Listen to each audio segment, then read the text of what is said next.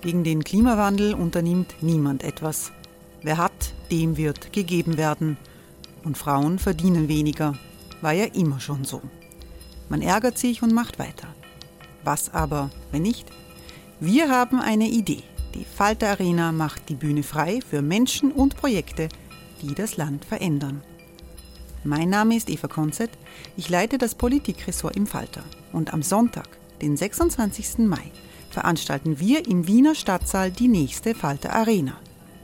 Mit dabei unter anderem der ehemalige Politiker und Neosänger Matthias Strolz, Theresa Imre von Markter, Sonja Jöchtel von Love Politics oder Kari Ochsner von Ochsner Wärmepumpen. Machen statt jammern. Wir schauen uns an, wie das funktionieren kann. Kommen auch Sie vorbei. Alle Informationen und Tickets finden Sie unter falter.at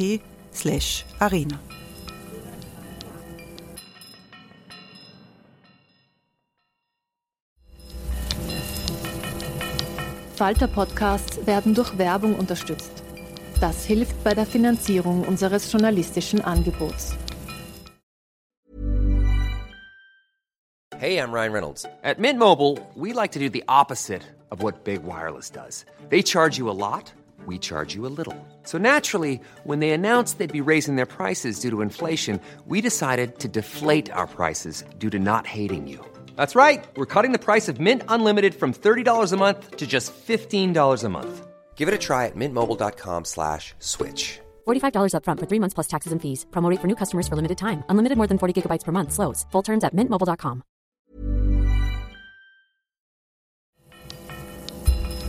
Falter Radio, der Podcast mit Raimund Löw. Sehr herzlich willkommen, meine Damen und Herren, im Falter. Inflation, das war bis vor kurzem ein Begriff aus der fernen Vergangenheit oder aus fernen Ländern. Äh, eine wirklich galoppierende Inflation hat es vor 100 Jahren gegeben in unseren Breitengraden. In den 1980er Jahren hat die Preissteigerung etwa 10 Prozent betragen, aber seither äh, waren die Preise weitgehend stabil bis zum letzten Jahr. Um die 5 Prozent macht die Inflation äh, in der Europäischen Union zurzeit aus. Es ist ein 25-Jahres-Hoch. Wir wollen darüber sprechen, wo die Inflation herkommt. Wir wollen klären, ob es einen Zusammenhang mit der aktuellen Ukraine-Krise gibt und welche Auswirkungen es für die Sozialpolitik in Europa geben wird. Diese Sendung kommt aus der Redaktion der Wiener Wochenzeitung Falter. Wir sind pandemiebedingt alle online miteinander verbunden. Ich begrüße sehr herzlich den Ökonomen und Weltwirtschaftsexperten Stefan Schulmeister. Hallo. Hallo. Ich freue mich, dass die Ökonomin Monika Köppel-Turiner mit dabei ist. Guten Tag. Hallo. Frau Köppel-Turiner ist Direktorin des ECO Austria Instituts, ein Wirtschaftsforschungsinstitut, das unter anderem von der Industriellen Vereinigung mitbegründet wurde. Ebenfalls mit dabei ist Barbara Blaha. Hallo. Hallo, danke für die Einladung. Barbara Blacher leitet das Momentum-Institut, ein Institut, das von der Arbeiterkammer mitfinanziert wird. Stefan Schulmeister, die Inflation, über die wir hier sprechen äh, und die uns interessiert, ist die Inflation im Euroraum. Da werden ganz unterschiedliche Ursachen genannt. Wenn man den Experten zuhört, die Ukraine-Krise wird genannt, weil Russland weniger Erdgas liefert und Energie teurer wird bis zur lockeren Geldpolitik der Zentralbanken. Gibt es irgendjemand, der schuld ist daran, dass jetzt die Inflation wieder da ist? Naja, Schuld ist nicht unbedingt eine Kategorie der ökonomischen Analyse. Äh, Im ersten Schritt würde ich einfach die Komponenten zerlegen. Welche Warengruppen haben sich äh, bei, bei weitem am meisten verteuert? Und das ist ganz klar es sind die fossilen Energieträger, also Erdöl hat den Preis fast vervierfacht seit dem Tiefpunkt im April 2020. Kohle, Erdgas, je nachdem, Erdgas schwankt stark, äh, auch etwa auf das Dreifache gestiegen. Äh, zweitens, sonstige Rohstoffe, besonders Nahrungsmittelrohstoffe, haben sich äh, ganz stark überdurchschnittlich verteuert.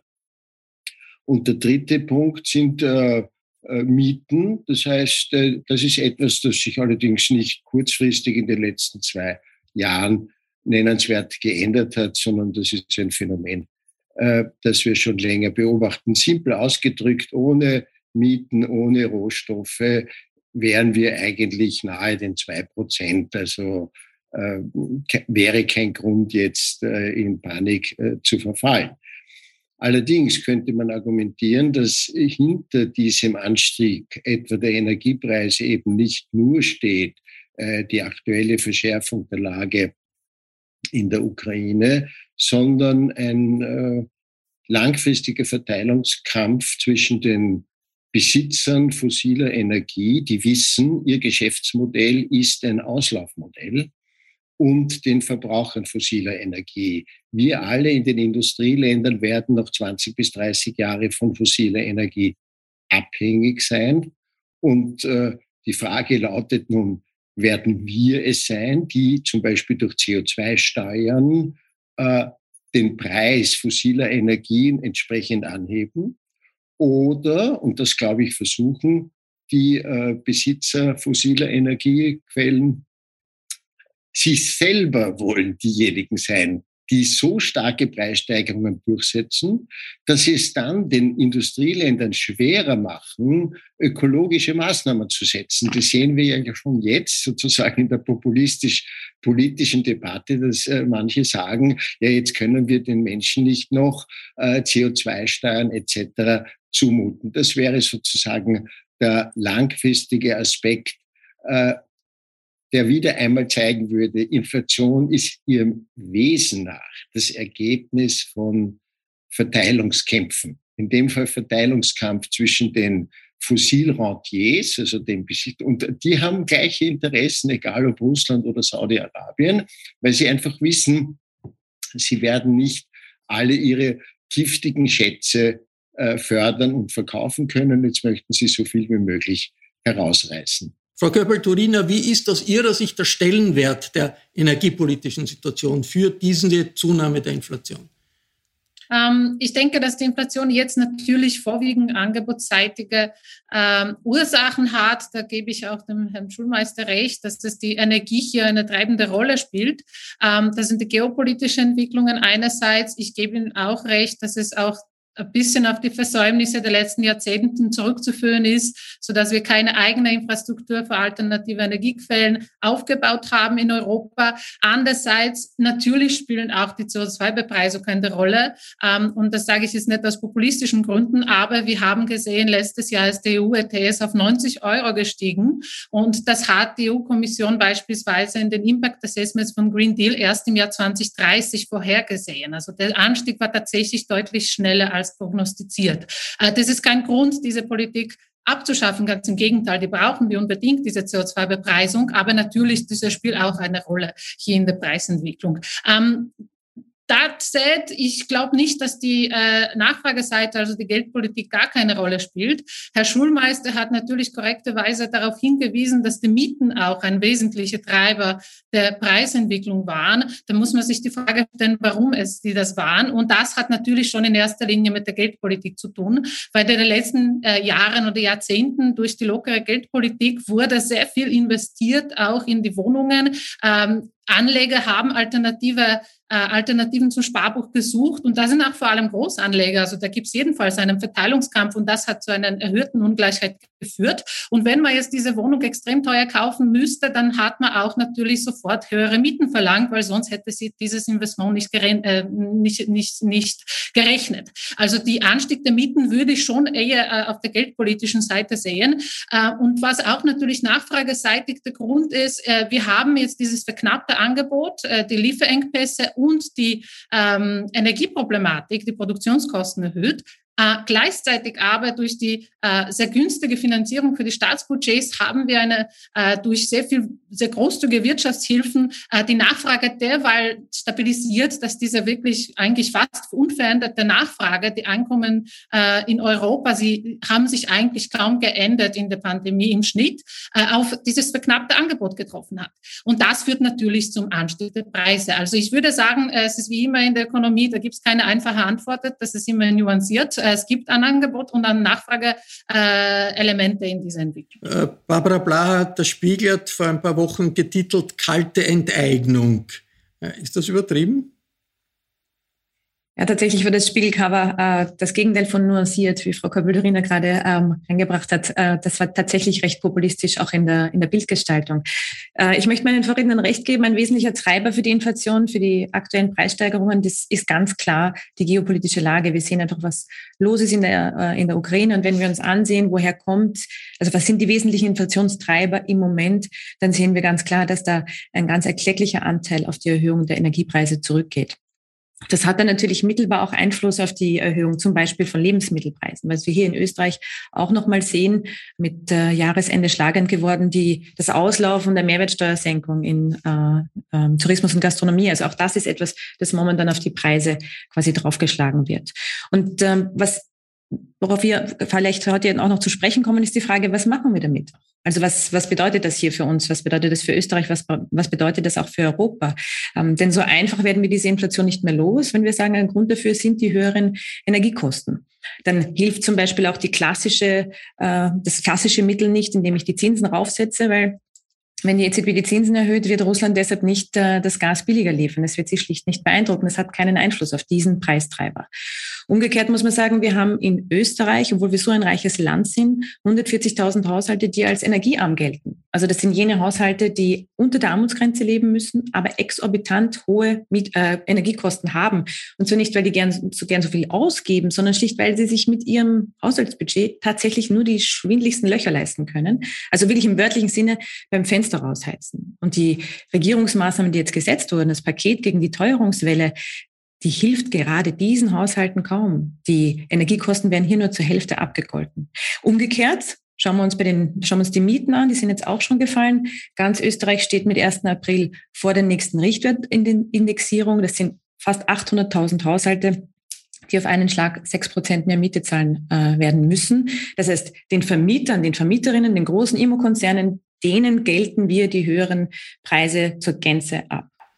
Stefan Schulmeister, wie gefährlich ist diese Inflation, die wahrscheinlich nicht weggehen wird so rasch? Und was kann man dagegen tun? Wie kann, kann man zum Beispiel die sozial Schwachen schützen äh, vor den Folgen der, der, Inflation? Preiskontrollen zum Beispiel, das sind ja Ideen, die in äh, der freien Marktwirtschaft äh, nicht äh, sehr populär sind, werden aber zum Beispiel in Ungarn von der Regierung jetzt ziemlich massiv eingesetzt. Generelle Preiskontrollen machen sicher wenig äh, Sinn. Äh, man kann nicht äh, ein Patentrezept äh, vermitteln, wie man die Inflation bekämpft, sondern man muss schauen, in welchen Bereichen möchte ich sie bekämpfen. Also bei den Mieten wäre es ganz zentral, äh, dass, äh, so komisch das jetzt klingt, die Befristung von Mietverträgen abgeschafft wird. Denn wir leben mittlerweile in einem Rechtsstaat, bei dem sich niemand mehr an die Rechtsnormen hält. Wenn Sie im Internet oder sonst wo schauen, zu welchen Preisen die Wohnungen angeboten werden, dann sind die um 30 bis 50 Prozent über den Richtwerten. Das ist eine Rechtsnorm. Ja, die, die äh, Mieter können aber nicht zur Schlichtungsstelle gehen, weil sie nämlich nur einen befristeten Mietvertrag haben und dann natürlich sind sie weg vom Fenster. Äh, wenn der Staat will, dass die Renditeansprüche derer, die jetzt ihr Vermögen, auch um es zu sichern vor Inflation, in Vorsorgewohnungen anlegen. Wenn also diese Renditeansprüche auf ein Maß reduziert werden, das einer Anführungszeichen Normalversinsung für risikolose Investitionen entspricht, dann kann man mit diesen Richtwerten wunderbar sein Auskommen finden. Das ist jetzt nur ein Beispiel dafür, dass man also nicht unbedingt bei traditionellen makroökonomischen äh, Maßnahmen ansetzen muss. Nehmen wir den anderen großen Bereich Energiepreise. Äh, da glaube ich, wäre es höchste Zeit, dass wir das System der CO2-Bepreisung überdenken. Die größte Gefahr, die derzeit besteht, ist, dass angesichts dieser enormen Steigerungen äh, fossiler Energien äh, die äh, Industrieländer auf äh, eine weitere Verschärfung der CO2-Bepreisung pardon, verzichten. Wir müssen stattdessen zu einem System kommen, bei dem die effektiven Kosten fossiler Energien, und das sind ja nur drei, Erdöl, Erdgas, Kohle, durch einen Preispfad fixiert werden, der in der Europäischen Union gilt. Und die Differenz zum Weltmarktpreis, der enorm schwankt, würde durch eine flexible Mengensteuer abgeschöpft werden. Also ein im Prinzip anderes System, bei dem es darauf ankommt, die Erwartungen aller Akteure zu stabilisieren. Liebe Leute, wer äh, fossile Energie verbrennt, wird Jahr für Jahr, aber nicht unbedingt sehr viel, meinetwegen um fünf Prozent pro Jahr mehr dafür bezahlen müssen. Äh, ein, eine andere Idee, die ich vielleicht nur kurz in den Raum werfen würde, ich habe das schon einmal vor 10, 12 Jahren getan, als da, na, 2008 die Preise auch nämlich sehr stark gestiegen sind, ausgehend von den Rohstoffpreisen. Man könnte alle Einzelhandelskonzerne verpflichten, ihre Preisdatenbank online zu stellen dann würden sofort Softwareunternehmen eine Software entwickeln, die den Leuten ermöglicht, bestimmte Warenkörbe preisoptimal zu gestalten. Das heißt, ein Arbeitsloser, der zum Beispiel auch ein Kilometer weiterfahren könnte, der würde dann meinetwegen drei Supermärkte kombinieren. Äh, äh, jemand anderer, dem es nicht so drauf ankommt, der schaut nur, dass sein Wochenendeinkauf funktioniert. Es würde vollkommen äh, der Idee einer Marktwirtschaft und einer Preiskonkurrenz entsprechen, wenn hier Transparenz bestünde. Derzeit ist es ja so, dass die Einzelhandelsketten nur bestimmte Waren mit Prospekten etc. hervorkehren und es de facto unmöglich ist, für einen äh, Kunden sich ein optimales Paket äh, seines Konsums zusammenzustellen. Nur eine kleine Bemerkung am Rande. Damals hat die Wettbewerbsbehörde in Österreich die Idee eigentlich sehr gut gefunden, aber es gab unglaubliche Interventionen von Rewe und Spar, was ja auch nicht sehr verwunderlich ist. Frau Köppel-Turina, diese Inflationssituation, ist das etwas, wo man sagt, man braucht eigentlich transparentere Konkurrenz? Das ist ja der, der Kern des Vorschlags von Stefan Schulmeister. Oder ist das nicht eine Situation, wo man sagt, ähm, man muss eigentlich eingreifen, staatlich eingreifen, öffentlich eingreifen durch Subventionen oder zum Beispiel durch eine automatische Erhöhung der Sozialleistungen, wie das äh, der WIFO-Chef Felbermeier äh, vorgeschlagen hat? Ähm, naja, natürlich, wir haben hier verschiedene Instrumente und wie es bei jedem ökonomischen Instrument gibt es Vor- und Nachteile. Also ich glaube, für Preiskontrollen spricht relativ wenig, äh, vor allem, weil es auch eine Art, nur eine Art versteckten Subvention ist. Also das könnte man auch so nennen, weil natürlich äh, Strommärkte und Gasmärkte sind keine One-Tier-Märkte, sondern das sind Großhandel und Einzelhandel. Und wenn wir jetzt die Preise im Einzelhandel fixieren, äh, dann bedeutet das, dass die Großhändler uns entweder pleite gehen oder wir sie massiv subventionieren müssen. Also da muss man diese Nebeneffekte alle berücksichtigen. Man muss auch berücksichtigen, dass die Gas-Strompreise äh, haben als Produktionsfaktor auf alle andere äh, Preise in der Wirtschaft einen Einfluss. Da stellt sich für mich die Frage, will ich an, andere Preise auch fixieren? Ähm, da, da sind wir wahrscheinlich, glaube ich, ähm, die meisten Ökonomen jedenfalls, die ich kenne, würden sagen, das ist äh, jedenfalls nicht der Weg, äh, den man streben soll. Ähm, was äh, die äh, CO2-Bepreisung äh, in der Europäischen Union betrifft, ich glaube, das derzeitige System ist grundsätzlich sehr gut und er war auch in den letzten Jahren sehr erfolgreich. Es gibt hier Notwendigkeit, Anpassungen etwa Abschaffung Den Gratiszertifikat oder Einführung des Grenzsteuerausgleiches. Hier gibt es verschiedene Ideen, die man sich durchdenken muss. Ich glaube, das Problem mit der Idee des äh, Schulmeisters ist, dass wenn wir diese drei fossilen Energieträger fixieren, äh, müssen wir auch eine Reihe von Nebenwirkungen dabei bedenken. Etwa das, wie das europäische Strommarkt funktioniert. Also der Strommarkt ist gekoppelt eng an die Energieträger. Und dadurch, dass die Energieträger verschiedene Preise haben, haben wir einen funktionierenden, fließenden Strommarkt. Und wenn man das fixiert, dann haben wir eigentlich das gesamte Idee des europäischen Strommarkts äh, weg werfen können, weil das ganze Angebot-Nachfragesystem grundsätzlich nicht mehr funktionieren wird. Ähm, wo, wobei es ankommt wahrscheinlich eher, dass man hier tatsächlich viel mehr an die äh, Ursachen äh, arbeiten muss. Natürlich weiterer Ausbau der erneuerbaren Energien, weitere Verknüpfung der Elekt Elektrizitätsmärkte in Europa. Äh, und da spreche ich vor allem von der Infrastruktur und nicht von dem Marktdesign, weil das wirklich die Probleme sind oft physischer Natur, dass die Stromleitungen von einem Land ins andere nicht äh, gegeben sind. Also diese, diese äh, diese Sachen würden da äh, sehr, sehr groß helfen.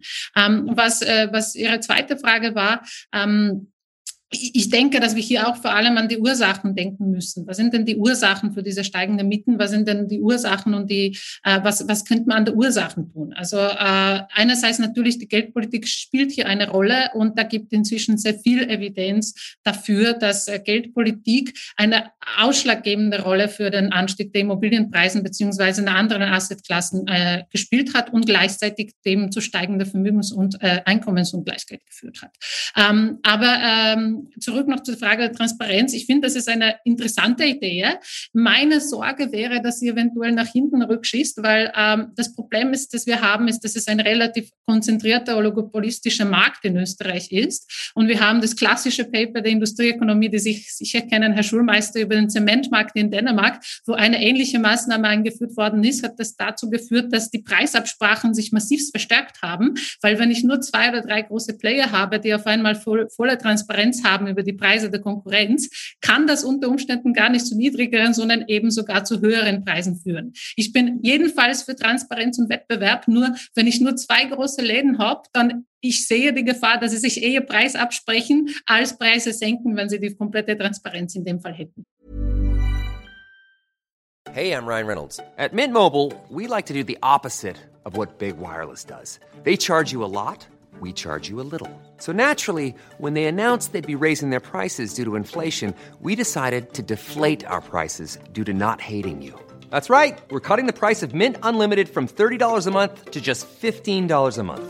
Give it a try at mintmobile.com slash switch. $45 upfront for three months plus taxes and fees. Promo for new customers for limited time. Unlimited more than 40 gigabytes per month. Slows. Full terms at mintmobile.com.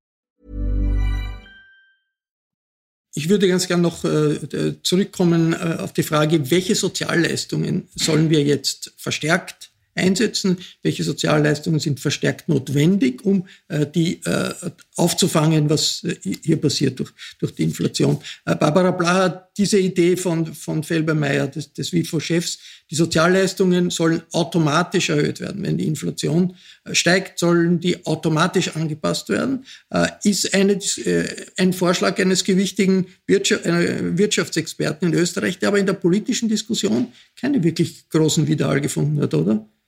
Ähm, ich ich, ich glaube, das ist eine Idee, die man sich jedenfalls überlegen kann. Man kann natürlich die Kaufkraft der Haushalte auch auf verschiedene Arten sichern. Man kann andere man kann Abgaben senken, man kann kalte Progression abschaffen, die natürlich eins zu eins meistens Haushalte belastet, insbesondere wann die äh, Inflation hoch ist, so wie jetzt. Äh, man kann, äh, da schließe ich mit der Frau Blacher an, dass es grundsätzlich das Wichtigste jetzt ist wahrscheinlich, dass man die Energiearmut äh, seitens den Niedrigverdiener und wirklich niedrig verdienenden Haushalten äh, sichert. Lassen wir mal kurz, kurz die Frau, Frau Blacher, was, was ich meine, wie, wie, wie, wie sehen Sie, wieso hat das eigentlich dieser Vorschlag relativ wenig politische Diskussion ausgelöst.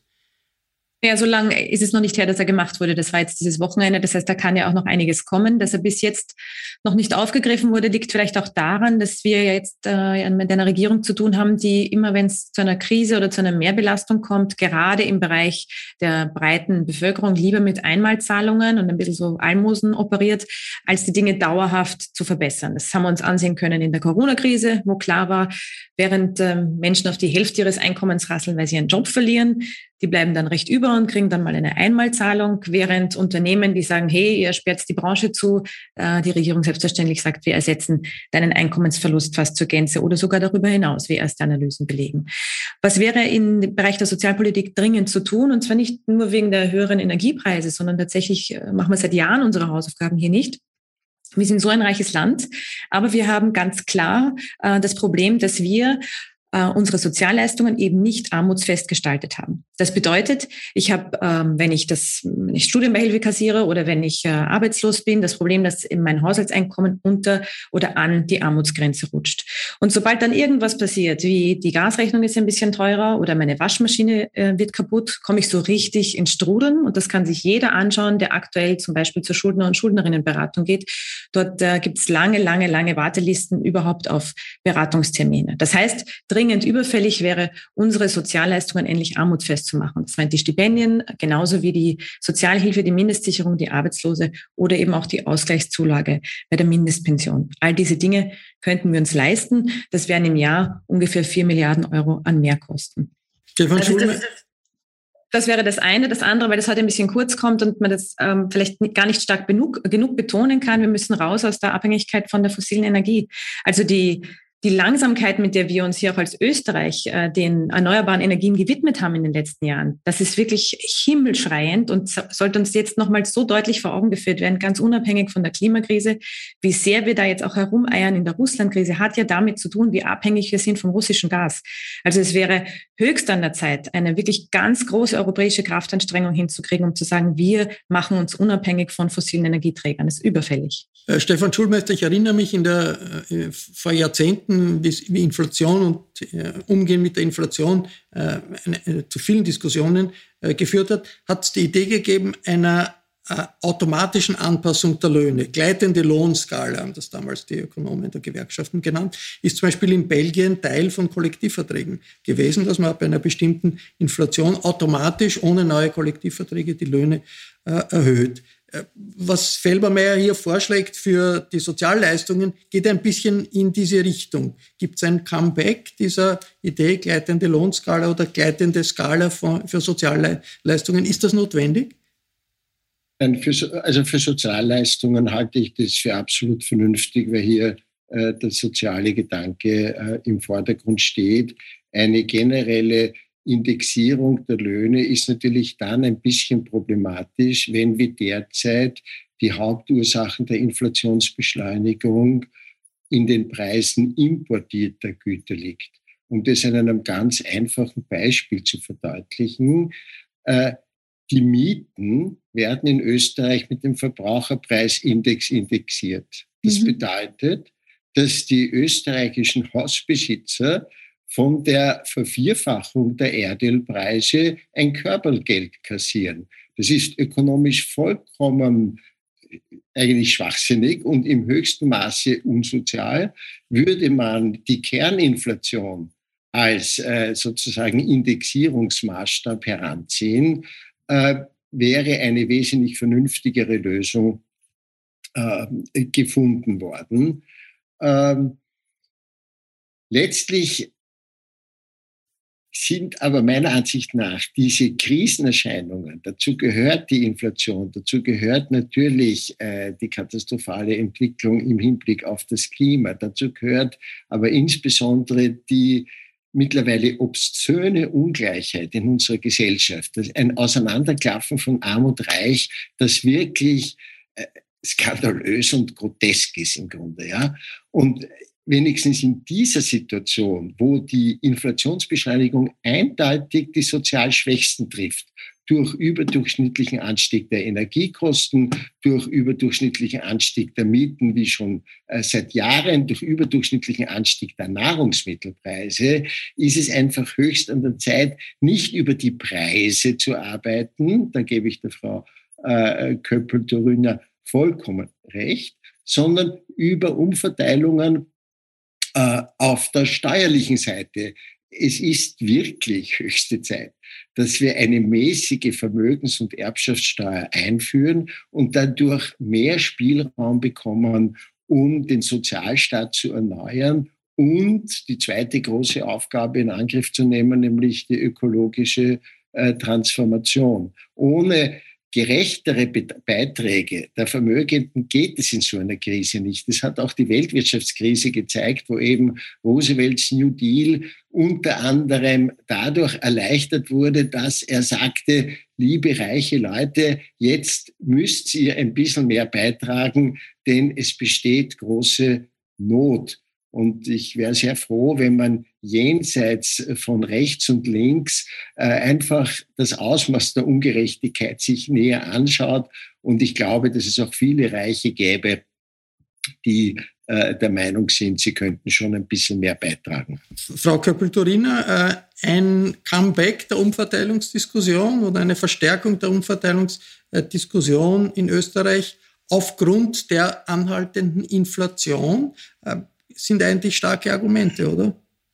Äh, wo soll ich denn anfangen? Also ich bin sehr ungern polemisch, aber wir müssen natürlich sagen, dass das äh, wenn man sich die Fakten anschaut, dann ist die Ungleichheit, äh, mindestens was Einkommen betrifft, in Österreich in den letzten 20 Jahren so gut wie konstant gewesen. Das bewegt sich ein Prozentpunkt nach oben oder nach unten der Gini nach äh, Umverteilung, aber eigentlich nicht mehr als das. Was die Vermögensungleichheit betrifft, ist natürlich extrem hoch in Österreich. Das wissen wir ja. Es hat aber auch eine Ursache und die ist klar definiert. Das belegen alle möglichen empirische Arbeiten zu diesem Thema. Es liegt an dem mangelnden Eigentum. Also es in allen anderen Ländern, die nicht so reich sind wie Österreich, deutlich, deutlich geringer und die äh, Medianhaushalte haben auch deutlich. Aber was bewirkt jetzt die Inflation? Weil sie Eigentumswohnungen besitzen. Und da helfen die Vermögensteuer grundsätzlich generell wenig. Da, was hier helfen würde, wären Maßnahmen, die dazu führen, dass es tatsächlich einfacher Eigentum aufzubauen ist in diesem Land. Ähm, zweitens, aus ökonomischer Sicht natürlich ist ein, ein extrem großer Unterschied, von welchen Steuern wir da überhaupt reden. Weil der Herr Schulmeister hat Erbschaft und Vermögensteuern in einem Atemzug genannt. Dabei sind die ökonomisch so gut wie, also es, es gibt kaum zwei andere Steuern, die so unterschiedlich sind als eine Vermögenssteuer, klassische und eine Erbschaftssteuer.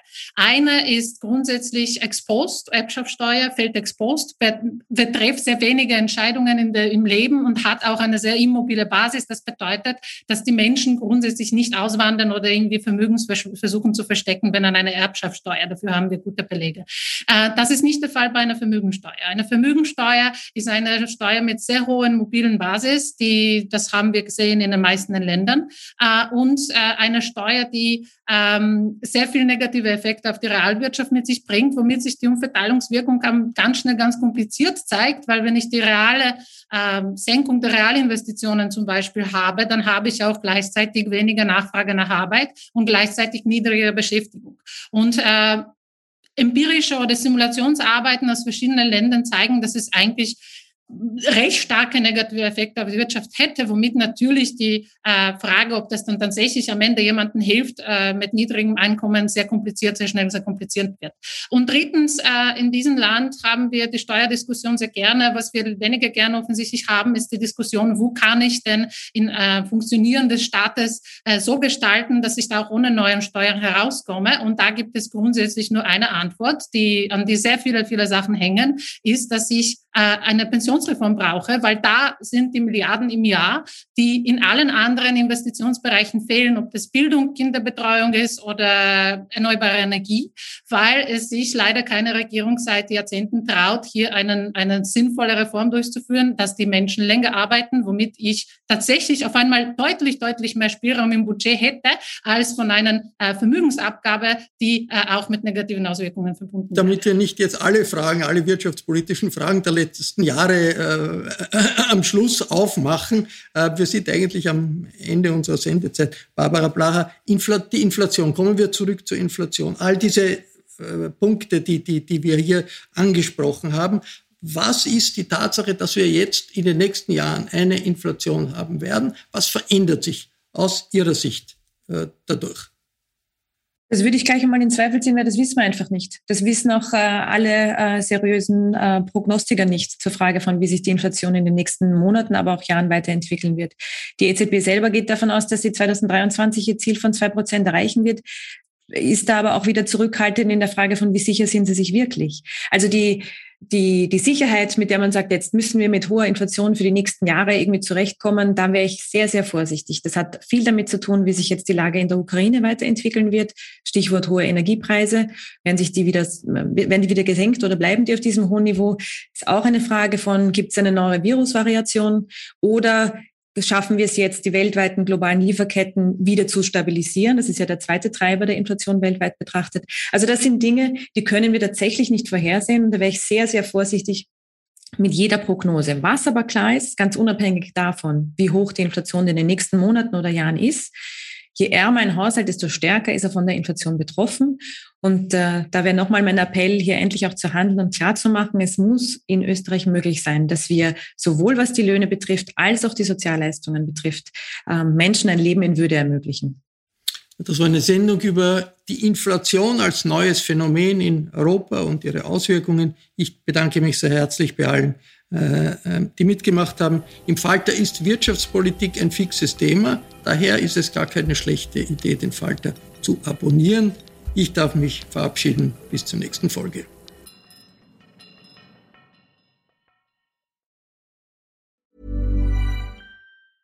Small details are big surfaces. Tight corners are odd shapes. Flat, rounded, textured, or tall. Whatever your next project, there's a spray paint pattern that's just right.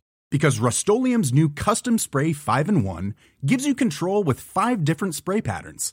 So you can tackle nooks, crannies, edges, and curves without worrying about drips, runs, uneven coverage, or anything else. Custom Spray 5 in 1. Only from Rust Hey, it's Paige DeSorbo from Giggly Squad. High quality fashion without the price tag? Say hello to Quince. I'm snagging high end essentials like cozy cashmere sweaters, sleek leather jackets, fine jewelry, and so much more. With Quince being 50 to 80% less than similar brands. And they partner with factories that prioritize safe, ethical, and responsible manufacturing. I love that. Luxury quality within reach. Go to quince.com slash style to get free shipping and 365 day returns on your next order. Quince.com slash style.